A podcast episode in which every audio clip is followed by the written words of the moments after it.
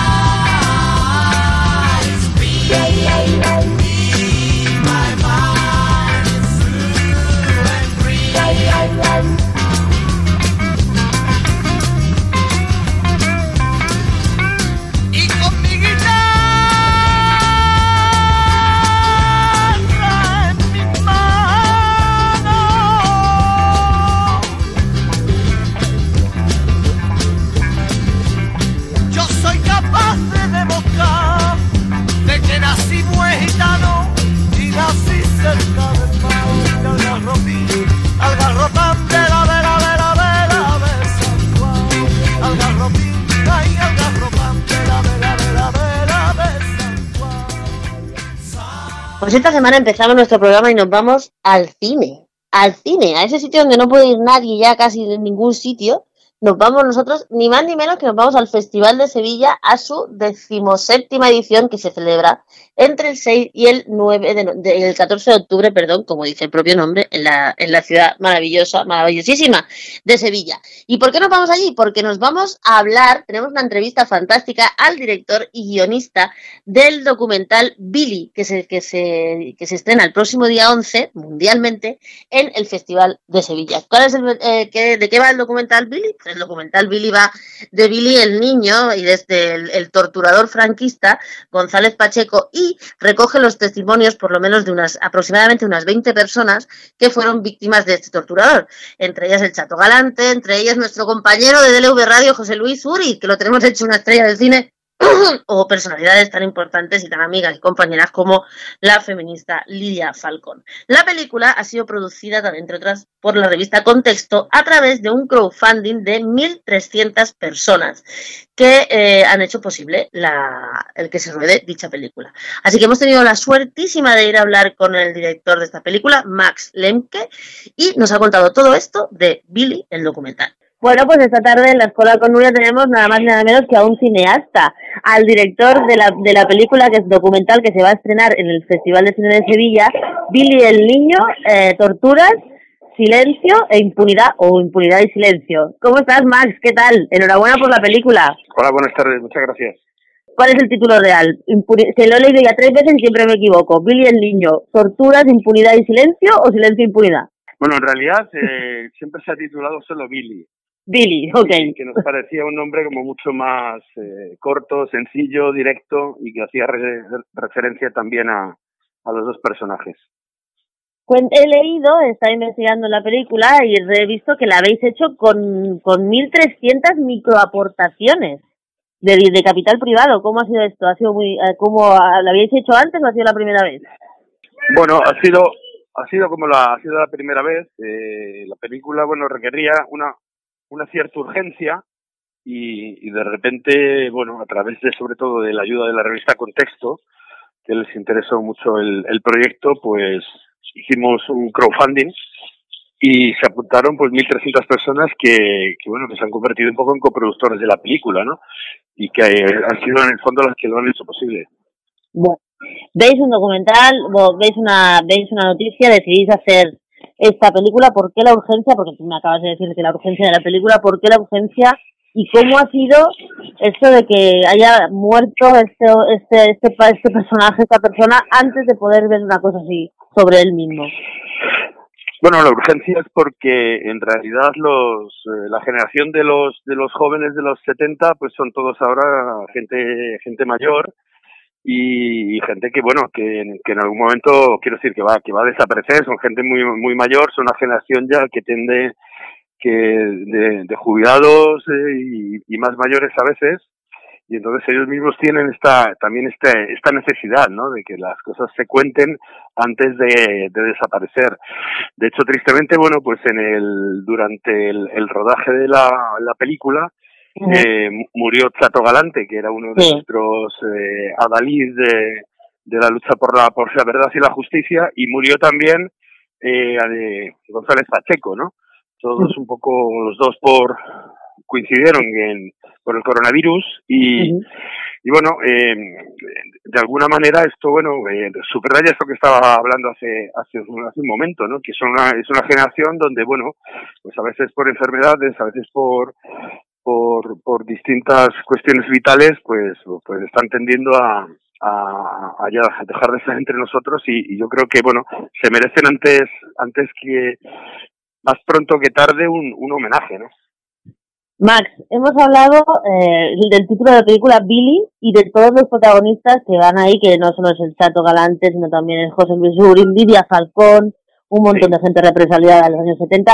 ¿Quién realmente quiere quiere, quiere el director que sean los protagonistas de la película, Billy, o que a través del personaje del torturador realmente se vea pues quién, quién, es, quién tiene la culpa de la democracia de este país. Bueno, eh, Billy en el fondo es una ironía, ¿no? O sea, el, propio el propio título y la utilización de, de fragmentos de, de películas del oeste que tienen que hacen referencia al personaje mítico del, del, del western, ¿no? Del verdadero Billy el niño, un, un forajido que en el fondo, bueno, tiene una leyenda como ciertamente amable, pues era una, era un, una cierta ironía con, con nuestro personaje, que, que era todo lo contrario, ¿no? Que en el fondo era un tipo, eh, era, eh, era un tipo que iba por las universidades en los años 70 mostrando su, su pistola, eh, intimidando a los jóvenes y, y, cuando estaba con ellos interrogándolos, pues eh, eh, siendo haciendo absolutamente eh, actos eh, violentos de torturas y de y, de sadismo, ¿no? Entonces, bueno, la película juega juega juega con estos dos con estas dos vertientes, ¿no? De hecho, bueno, también hay una hay como una utilización del dibujo animado que es como la única manera un poco en la que en la que la ficción acaba acaba justiciando no un poco a, a o llevando la justicia al, al, al, personaje al personaje de Billy que como bueno como él antes pues murió sin ser sin ser juzgado. Uh -huh. como muchos de los criminales de esa época. Más mm. nuestra audiencia es muy joven muchas veces y y habrá muchos que nos estén escuchando que no ubiquen quién era Billy el niño. Si tuvieras que definirlo así en dos frases para que, para que, lo, para que lo entendieran y para que fueran a ver la película, ¿cómo que les diríamos? Bueno, yo creo que es algo que, que yo lo he visto mucho también en, en alumnos porque he dado clases en, en la universidad, ¿no? Me he encontrado con, con las generaciones más jóvenes que desconocen nuestra, nuestra historia más reciente. Eh, pues Billy, Billy eh, Antonio González Pacheco, que le llamaban Billy el Niño, pues era un policía del régimen franquista y que se, se caracterizó sobre todo por, por ser unos, un, gran sádico que, que torturaba y se divertía torturando a los, a los jóvenes de entre 18 y 22 años de esa generación que no hicieron otra cosa que, bueno, pues que intentar vivir en un, en un país mejor, en un país un poco con otras, con otras, con otra luminosidad distinta al gris que, que, que se caracterizaba y que solamente, bueno, pues se dedicaban a hacer pintadas o a hacer o a tirar pasquines o a reunirse y eso les provocó terribles terribles torturas, ¿no? Entonces, bueno, yo creo que es algo que se tiene que conocer. Luego cada uno podemos juzgar o no, pero no podemos hacer que generaciones enteras de ciudadanos de este país no sepa lo que lo que pasó, ¿no? Aclaremos que cuando nos referimos a franquismo no nos referimos a los años 40 o 50, nos estamos refiriendo a los años 70. Sí, sí, estamos hablando, sí, exactamente. Este, Gente que está viva. Está, estamos hablando de, de finales, de, desde de final de la dictadura, los últimos años del franquismo, eh, los últimos fusilamientos que, que, hizo el franquismo también, con juicios sumarísimos y, y, y llenos de pruebas falsas, y, y bueno, y, y también los primeros, los primeros años de la democracia, porque también hay que contar que Billy Billy el Niño, González Pacheco, pues trabajó también con los primeros gobiernos de la democracia y estuvo en lo que hoy está tan de moda, se conoce como las cloacas del Estado, ¿no? Max, estrenáis el día 11, me parece, creo, en el Festival de Sevilla. ¿Cómo va a poder ver la gente la película? ¿Cómo va a ser la distribución? ¿Dónde, la, dónde podemos ver Billy? Pues empezamos en, sí, empezamos en el Festival de Sevilla, que es una ventana eh, muy especial y muy y muy y muy delicada, donde cuidan el cine de una forma también también muy eh, lo, llevan un poco de la mano y eso es lo que han hecho un poco con la peli, a pesar de que, bueno, tristemente por las situaciones en las que estamos no vamos a poder ir hasta Sevilla, pero pero una vez que, eh, que se estrene ahí, bueno, hay una hay una distribuidora que se encarga un poco de mover la peli. Me imagino que lo deseable lo deseable sería que fuéramos, o sea, que la película se pudiera ver en, en televisiones públicas, ¿no? Que es lo primero que nos que nos interesa. Y, y, en algún momento, pues, pues que esté también, eh, o sea, se moverá por cines tipo más evento, porque tal y como está el cine también, está todo muy sí, ahora, y, y además esta película invita un poco a eso, a cine más evento, a cine proyección, juntarse con la gente, hablar del tema y, yo creo que será un poco esa la distribución y luego intentaremos pues que esté en las plataformas habituales y tal. Sí. Bueno, Max, pues yo desde aquí te digo que en cuanto podamos juntarnos desde la escuela, desde DLV Radio, vamos a hacer un cineforum, te vamos a invitar para que la gente vea la peli y poder hablar del tema. Oye, Max Lenke, muchísimas gracias, director de a vosotros. en el Festival de Sevilla y luego en todos los sitios donde se pueda ver. Muchísimas gracias por vuestro trabajo, aquí tenéis vuestra casa y un saludo y mucha suerte. Muchas gracias, un abrazo, chao. Un abrazo, chao. Y volvió el sabor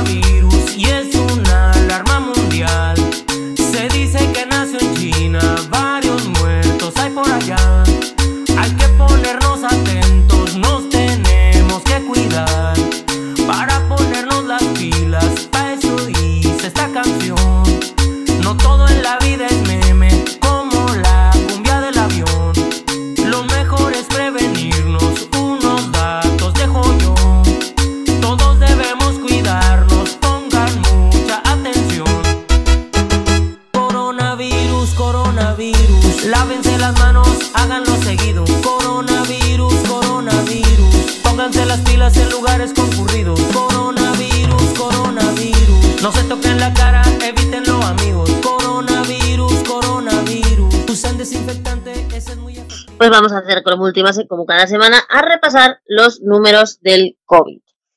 Desde que empezamos, imaginaros, la semana pasada no habíamos llegado, me parece que a los 40, habíamos acabado de pasar los 45 millones de, infectados, de, de contagiados y contagiadas por el COVID. Pues bien, esta semana, a altura de hoy, tenemos ya 43, ay, perdón, 49 mil millones de casos, casi 49 millones y medio de casos confirmados en el mundo de coronavirus. Entre ellos, en España, más de 1.300.000 casos. En el día de hoy se han confirmado en el mundo 642.724, un récord de contagios en un solo día, de los cuales en España son 22.516. Tenemos en el mundo 32 millones, de personas recuperadas del COVID, en España concretamente 150.376. Y tenemos que lamentar 1.242.868 fallecidos y fallecidas de COVID en el mundo, de los cuales 38.833 están en España. ¿Y cómo estamos así? ¿Qué ha pasado alrededor del COVID que no sepamos o que se nos haya pasado o se nos haya escondido entre tanta noticia interesante que ha habido esta semana? Bueno, pues ayer mismo el Salvadorilla, nuestro querido ministro de Sanidad, dijo que seguramente nos fuéramos acostumbrando porque las restricciones es muy probable que duren hasta el mes de mayo. Así que si alguien tenía planes o algo en los próximos seis meses de salir de casa y hacer algo divertido o simplemente que le el aire, que se lo vaya planteando porque no va a haber vida hasta el verano que viene si todo va bien. Y todo son buenas noticias estas semanas con el COVID porque, por ejemplo, según nos cuenta el periódico, Estados Unidos ha suspendido, la, la Federación del Medicamento de Estados Unidos suspende el ensayo de Eli Lilly de, del, del, laboratorio Eli Lilly de un tratamiento experimental contra el COVID-19. La farmacéutica estaba trabajando en un medicamento que Trump anunció como la cura del coronavirus. Trump, corren malos tiempos para Trump. Como digo, la FDA, la Agencia de Medicamentos de Estados Unidos, ha suspendido los ensayos de un tratamiento experimental contra el COVID que estaba desarrollando la farmacéutica Eli Lilly. Los inspectores han detectado serios problemas en el control de calidad, según informa la agencia Reuters. Ese fármaco es similar al que recibió el presidente expresidente Donald Trump para tratarse del COVID y es uno de los que anunció como la cura para la enfermedad. Acordaros que curaron a Donald Trump en 24 horas. Había que repartir eso para todo el mundo. La terapia basada en anticuerpos es experimental y todavía no ha recibido el visto bueno de la agencia reguladora. Es similar al fármaco de la farmacéutica Regeneron el que se suministró a Trump. Este presentó el Regeneron como el medicamento que aceleró su recuperación y había pedido que tanto el Regeneron como el, como el medicamento de Eli Lilly estuvieran disponibles de manera inmediata basándose en que en la situación de emergencia. El tratamiento de Lilly, llamado al oro LI COV555 es una copia del anticuerpo de un paciente que superó el COVID. Conocidos como los anticuerpos monoclonales, estos tratamientos funcionan reconociendo y cerrando el paso de la infección eh, para impedir que se infecten células sanas. Pero el informe de los inspectores de la FDA sobre el tratamiento de Eli Lilly puede complicar los planes de Donald Trump. La legislación estadounidense, que ya no es presidente, la legislación estadounidense exige que antes de autorizar un medicamento se cumplan los estándares de calidad. Bueno, pues como vemos, no tenemos ninguna buena noticia que daros respecto al coronavirus. Como última, última, ¿qué está pasando, por ejemplo, en Europa? En Italia se han registrado hoy 39.811 nuevos contagios y 425 muertos en las últimas 24 horas, lo que eleva a 902.490 casos, mientras el total de fallecidos es casi 41.000. En España, en Extremadura, se han registrado las últimas 40, 24 horas 492 positivos. En Madrid, las hospitalizaciones siguen bajando y en varias comunidades autónomas de España se siguen endureciendo las restricciones como País Vasco y Murcia que van a cerrar la hostelería.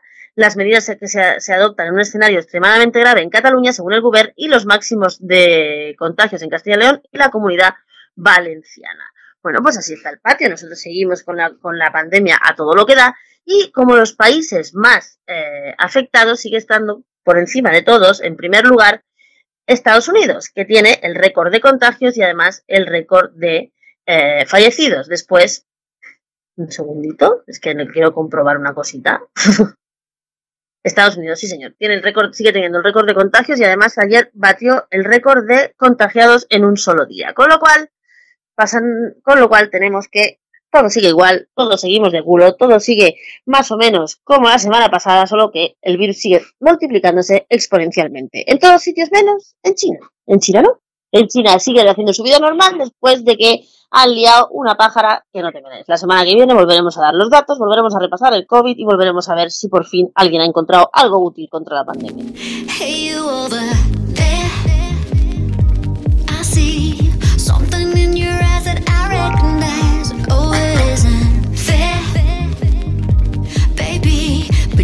belong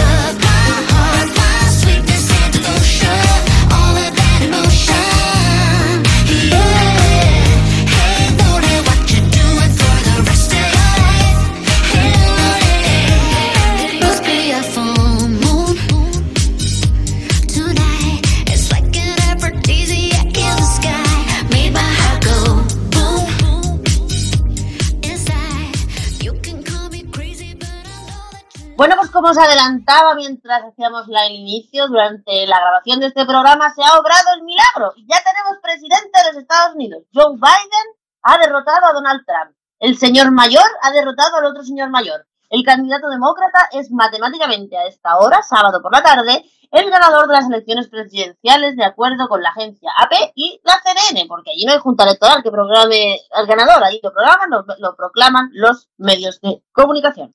El agónico recuento del voto por correo y por anticipado emitido en Pensilvania ha dado finalmente la victoria al candidato demócrata y se ha llevado los 20 delegados del Estado y ha alcanzado la cifra mágica de más de 270. Esto es 271 concretamente. Sin embargo, el recuento no ha terminado y todavía quedan por recontar Georgia, Arizona y Nevada, con lo cual puede acabar Biden con una victoria muy, muy holgada porque en los tres estados va por delante. De todas maneras, ha batido récord, récord de votos con casi 75 millones de votos en lo que va todavía de recuento, mucho más incluso de la gente que votó a Obama. Que eso tampoco es ningún mérito, porque Obama ya sabemos cómo acabó el asunto, pero bueno, el tío lo ha votado más que nadie. Salvo obstáculos inesperados, Biden, de 77 años, un chaval, se convertirá el próximo 20 de enero en el 46 presidente de los Estados Unidos de América, el político más anciano en llegar al cargo, dice él. Me siento privilegiado por la confianza del pueblo americano que el pueblo americano ha puesto en mí y la vicepresidenta electa Kamala Harris, ha dicho Biden en un comunicado tras ser proclamado ganador de las elecciones. En el mismo comunicado, Biden dice, la campaña ha terminado, es hora de dejar atrás la ira y la retórica estridente y unirnos como nación. Es hora de que Estados Unidos se una. Y cure las heridas. Somos los Estados Unidos de América y no hay nada que no podamos hacer si lo hacemos juntos. O parece sacado de una peli de Bruce Willis. Me presento como un demócrata orgulloso, pero seré el presidente de todos los americanos. Eso parece que todo, en todos los países es lo mismo. Ha dicho durante toda la campaña Biden. Su número dos, la senadora Kamala Harris, que es a quien nosotros vamos a seguir, que es la primera mujer vicepresidenta y primera afroamericana en alcanzar la vicepresidencia de Estados Unidos. El reto que tienen Biden y Harris entre sí es mayúsculo. Biden hereda un país partido en dos, profundamente fracturado, como ha quedado de manifiesto en las elecciones de este martes, en plena pandemia que se tradujo en una caída del PIB de 32% en el segundo trimestre del 2020. Diseñar y poner en marcha un plan nacional para coordinar la respuesta al COVID será la primera misión del demócrata, que estos días ya ha estado recibiendo briefings sobre los temas. Biden tendrá en sus man las manos atadas en muchos temas, porque además el recuento no ha terminado, pero se encontrará probablemente que no tienen el Senado, que estará controlado por los republicanos, que es lo que ya le pasó a Obama, por lo que no pudo hacer la mayoría de las cosas que se planteaba hacer. Eh, después de permitir que Trump siga ampliando el déficit y la deuda para pasar a tener una economía en expansión antes de la pandemia, ahora dicen que están deseando ponerla bajo control en una nueva legislatura. O sea que ya le está diciendo que el Senado le va a decir que trudú violas. Por primera vez en 20 años los estadounidenses se fueron a la cama el día de las elecciones sin saber quién era el próximo presidente. El enorme volumen de voto por correo emitido este año como consecuencia de la pandemia impidió que hubiera un resultado concluyente la misma noche electoral, pero las victorias de Michigan y Wisconsin confirmadas el miércoles por 50.000 y 20.000 votos respectivamente sobre Trump abrieron a Biden varias rutas posibles para hacerse con la presidencia como finalmente ha pasado. Como decíamos, la victoria de Biden puede ser mayor una vez acabe el recuento en Georgia, eh, Arizona y Nevada. Bueno, lo veremos. En cualquier caso, pues hemos perdido un gran personaje de la política internacional. No nos, no nos importa, la verdad, ¿eh? no nos importa. Pero en el caso de Biden y, y Trump era como elegir entre el malo y menos malo. De todas maneras, yo que confesaros que desde que los americanos eligieron a Trump en lugar de a Hillary, por mí, pueden elegir de presidente a una puñetera farola.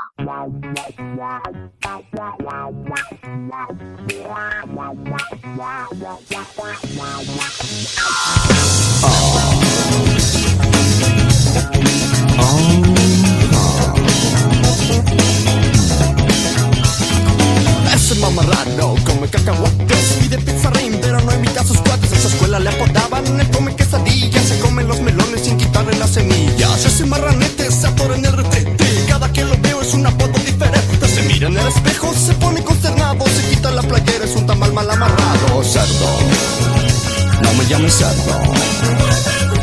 Cerdo, no me llames cerdo. Cerdo, no me llames cerdo.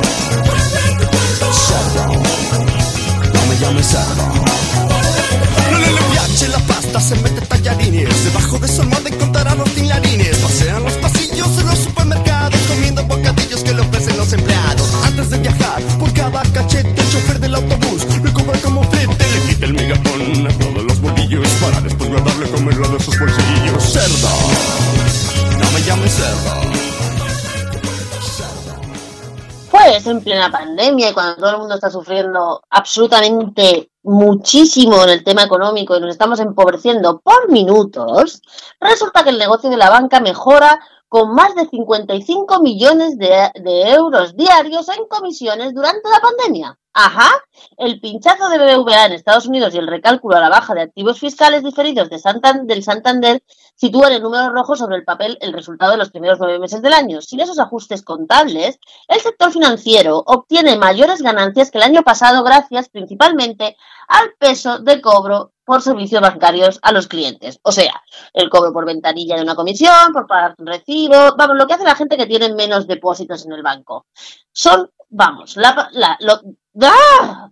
La pandemia, o cuanto menos en la economía, no están afectando, como siempre, a la banca española en la misma medida que al conjunto de la economía. Su negocio ha mejorado en los primeros nueve meses del año, los mismos en los que, con dos trimestres de caída y uno de relativa, la de mejora relativa, la actividad productiva del país acumula un desplome cercano al 10% según los datos del PIB, un 8,7%. Estamos recogiendo una noticia de público.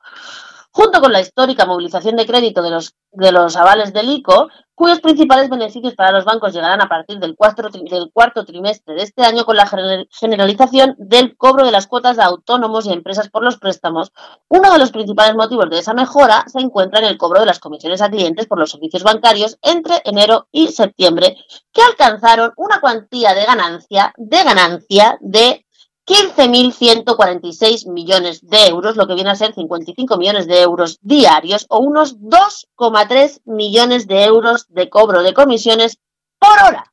Un conjunto del negocio global de las seis grandes eh, entidades españolas. Ese registro, según datos facilitados por los seis grandes bancos del IBEX 35, que son Santander, BBVA, CaixaBank, Bankia, Bankinter y Sabadell, a la Comisión Nacional del Mercado de Valores, se sitúa en 7.232 millones en el mercado local español, prácticamente el mismo nivel que el año pasado, sumando a estas alturas del año un ingreso por comisiones de 7.261 millones de euros. Resulta llamativo el elevado peso de las comisiones en el negocio bancario español, que suponen casi la tercera parte de los 23.119 millones de euros que suma de margen bruto, que es la cifra que refleja el volumen de negocio antes de restarle gastos e impuestos de los seis grandes bancos. Esa proporción del pastel se queda en el 23,4% en el conjunto del negocio global de la banca española, cuyas dos principales entidades, Santander, y BBVA, tienen en el extranjero más del 80% de su negocio. Yo os puedo decir que México es el país donde más tiene más del 50% de su negocio BBVA. Eso significa que los clientes soportan en España una presión a base de comisiones netamente superior a la que se da en general en todo el resto del planeta. A la Asociación de Usuarios Financieros, eh, hizo público el viernes pasado un informe según el cual los bancos están reaccionando con subidas de comisiones a un Euribor que está en tasas históricamente bajas. Incluso los cobros por la, por la operativa en ventanilla que suponen un paso más para alejar a los clientes de las oficinas y que, especialmente en el caso de los consumidores vulnerables y de mayor edad, contribuyen a aumentar la brecha digital. Pues sí, ya lo sabemos, cada vez se puede ir menos. El otro día es que además ya no te dan dinero en el banco. Hay que pedir cita previa, solo puedes ir a ventanilla de 8 a 11, cualquier cosa que puedan te echan para atrás, ni siquiera te dejan entrar a las oficinas, pero ellos te cobran, te cobran hasta por pisar la oficina. Así que sí, señoras y señores queridos convecinos y convecinas de este país, mientras ustedes se están arruinando, los bancos cobran en comisiones 2,3 millones de euros la hora.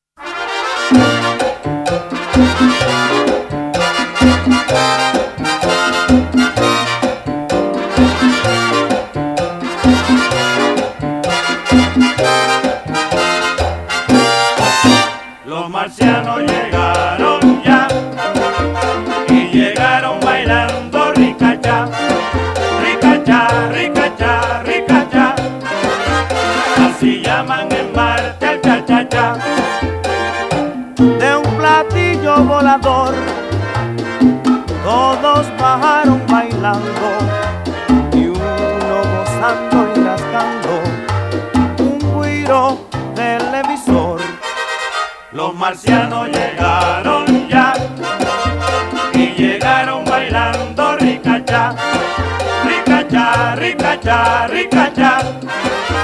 Así llaman cha cha cha. Pues los marcianos no, pero sepan ustedes que hemos sufrido una invasión, una invasión de clones de cangrejo mutante que han inundado un cementerio de Bélgica. No es broma, es cierto. Lo recogemos en la noticia del diario Sport.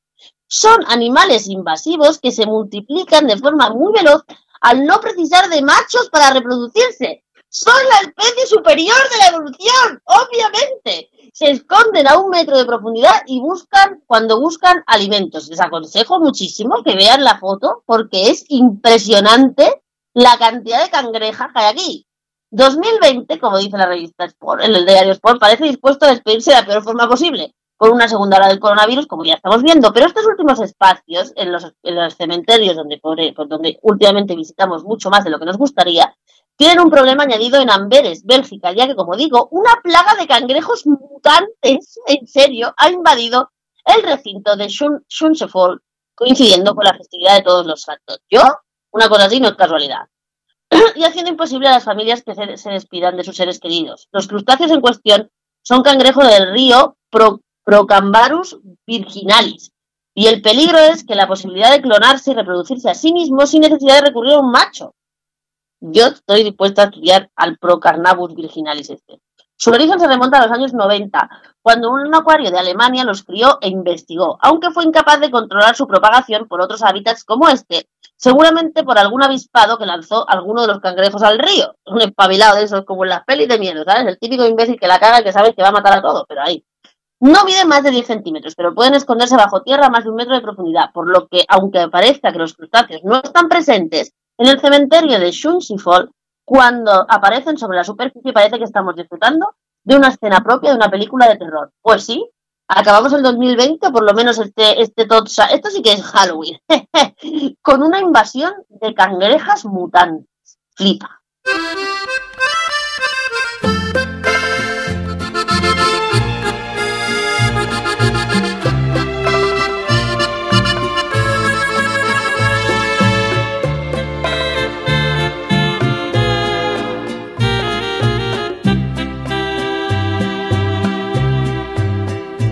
Rata inmunda, animal rastrero, escoria de la vida, adefesio mal hecho, infrahumano, espectro del infierno, maldita sabandija, cuánto daño me has hecho. Bueno, pues esta semana el rata, el rata se va para una según ella se llama feminista histórica. Resulta que no sé si lo saben, pero bueno, ante el atropello inminente del Ministerio de Igualdad, otra vez, que quiere aprobar una ley trans y, sin, sin consenso ni sin nada, y además cargándose todos los derechos de las mujeres basados en el sexo, una, un grupo muy nutrido de feministas de este país, eh, bueno, de muchísimas feministas que realizaron una carta a la que se han sumado miles de mujeres de este país solicitando al gobierno que pare la, tramitación de la ley y la someta eh, al, no, no la ley, sino el debate sobre, los, sobre la, la, ley trans, teóricamente trans, a toda la sociedad y explique la verdad de lo que pretende aprobar. Bien, bueno, pues ante esa, esa adhesión de mujeres solicitando un debate sobre el tema, la rata de esta semana, que es Amparo Rubiales, que no es ni más ni menos que una señora que lleva en el Congreso de los Diputados más años que la puerta, por el Partido Socialista y que ahora mismo preside la, Comisión de Igualdad del Congreso de los Diputados, dice, leo literalmente el tuit, un consejo tardío, no firméis cartas. Este país que se llama España tiene cosas urgentes que hacer, acabar con la pandemia y aprobar los presupuestos y de recuperación. Estados Unidos ardiendo. Tenemos tiempo para debatir eso de que nos van a borrar. Firma una feminista histórica. O sea, la feminista histórica que, repito, lleva en el Congreso cobrando de todos y de todas un montón de tiempo, les dice a las feministas que esto del feminismo ahora no toca. Señor Amparo Rubiales, pa' usted la rata, pero rata, rata de la semana. Ah, y un consejo tardío, jubílese. Alimaña, culebra ponzoñosa, desecho de la vida, te odio y te desprecio. Rata de dos